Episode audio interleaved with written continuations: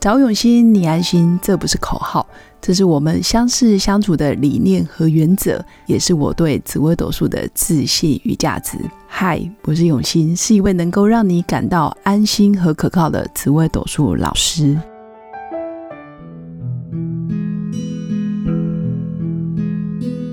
Hello，各位永新紫微斗数的新粉们，大家好！这一周天气依旧非常的寒冷，希望各位新粉们在出门或者是在家里的时候，记得做好保暖的工作。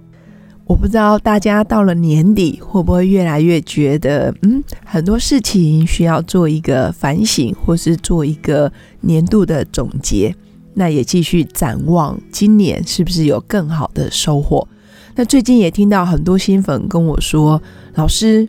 我觉得办公室里的同事谁谁谁事情做的比我少，待的时间也比我短，在公司的年资甚至也没有我的一半。那为什么他各方面都非常的表现非常的优异，升官也比我快，加薪也比我快？我真的觉得很生气，然后也觉得嗯很不公平。”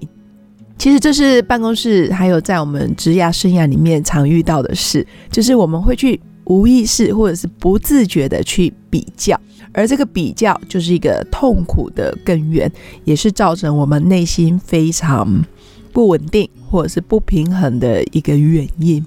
那其实人类的比较也是为了求生存。假如你一天到晚都不跟人家比较，你没有求生的意志，你没有竞争的本能，说真的也很容易被淘汰。这是生物在进化演化的过程必要的一个求生的一个情绪反应。所以我觉得适当的比较是没有问题的。但是假如一天到晚只有比较，但是没有看到这件事背后真正的原因，那反而你可能没办法成长。其实，身份地位，或者是升迁机会，或者是你金钱的高广，你收入的高或低，都不是我们真正想要追求的东西。我们背后真正的目的，就是希望受到尊重，希望受到别人的肯定，也就是自尊跟自重。假如你对自己的内在是非常的满意，非常的充足，非常的富裕。也许别人外在的一些现象，你会觉得，嗯，它只是一个现象，但是并不会影响到你内心的本质，因为内在永远是领先于外在环境。当你的内在。也就是内心哦，心灵已经做到尊敬自己、肯定自己，非常知道自己的价值在哪里。在工作上，你非常的开心，你就算是二把手、三把手、四把手，你都觉得嗯，这件事我表现的非常好。那升迁这件事情，自然迟早会发生。但当你对自己的内在是不够肯定，或者是对自己是非常的看不起。非常的贬低自己，那可能要把重心放在修炼自己，好好的找回自己的价值。价值不够，你可以借由一些学习、成长、进修，或者是找比你优秀一些的人讨论、请教、请益，其实都可以。因为升迁这件事情，如果你没有从内在去调整你的状态、你的心态。那基本上你大概就很难升官了，因为老板或者是长官，他们的能力还有他在社会上的历练，相对都会比你多。台湾话说的一句话就是“跨破卡丘”，原谅我，我的台语没那么好，就是他很清楚你的实力在哪里，你有几斤重、几两重，他大概都非常的清楚，所以不如把重心先放在自己身上。充实自己的基本学能。那第二个，想想这件事业或者是这个工作，你还有哪些地方可以做得更好，或者是更符合客户、符合公司的要求？你能不能为公司、为这个团体带来更好的利益、更好的效益？这个也是值得思考。如果短时间没办法立即提升自己在工作职场上的价值，那我觉得一样回到我们之前讨论到的，每天进步一点点，每天进步一点点之后呢，就感激自己。每天睡前感激自己的一些好的表现，感谢你的同事愿意跟你成为同事，感谢你的老板看上了你，在你还不怎么样的时候，他就录用了你，录取了你。其实当初我们进这份事业或是进这份工作的时候，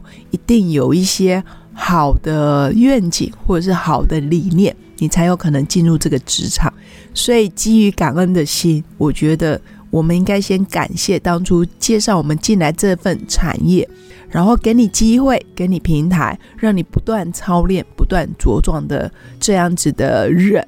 一旦感恩久了，慢慢内在就会回到一个比较富足的水平，也会看见自己的价值。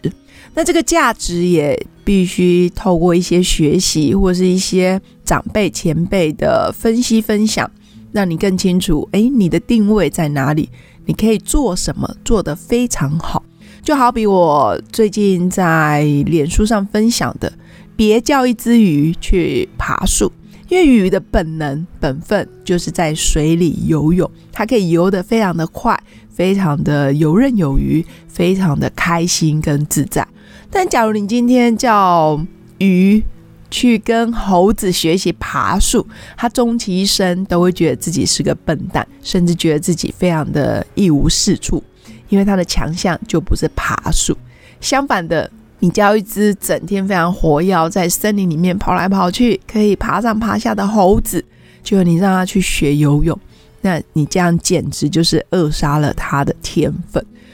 在别人还没办法判断我们自己是鱼。或者是猴子的同时，我觉得我们自己可能要花一点时间，每天花个五分钟、十分钟，好好的在家里沉淀思考，或者是在你早上出门前，在刷牙洗脸的那几分钟，你也可以思考：嗯，我想要做什么？我今天想做什么？我适合做什么？有一些喜欢的工作类型、喜欢的行程，你就尽量安排。有一些你不喜欢的行程，但又非得要去做的行程，当然还是得做，但是可以尽量降低这样的频率。以我自己来说，啊，我就很喜欢录 podcast，我就很喜欢一个人在录音间里面好好的分享我自己的想法。诶，这样子不被打扰的环境，很安静的环境，我可以把我脑袋里面的东西整理沉淀出来之后，还能说给。愿意听我说话的人听，我觉得我非常的满足。所以有好几次哦，我每次做捷运，我都会在捷运上戴着耳机，我听我自己的 podcast，我都还觉得哇塞，怎么讲的还蛮好的，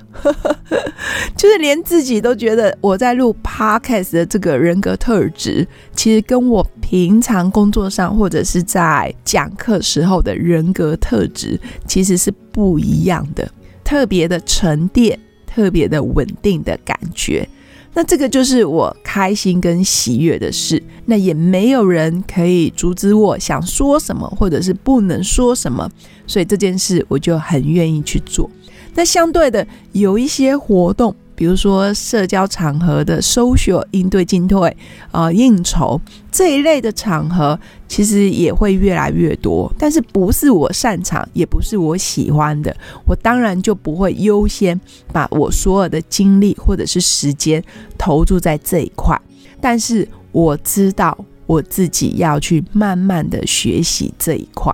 所以我就会有一个主要要发展的行程，还有一个我必须要去慢慢学习、慢慢涉略。那通常我在我主要的天赋属性，或者是我主要的个性特质能做的这个领域做得非常好的时候，其实内心就会满足。满足之后，诶，我一出门，我觉得我面对社交场合，我也慢慢的会把这样子的经验，还有内在的满足感带到我不擅长的领域里面去，那自然而然，其实就会变成一个很好的良性循环，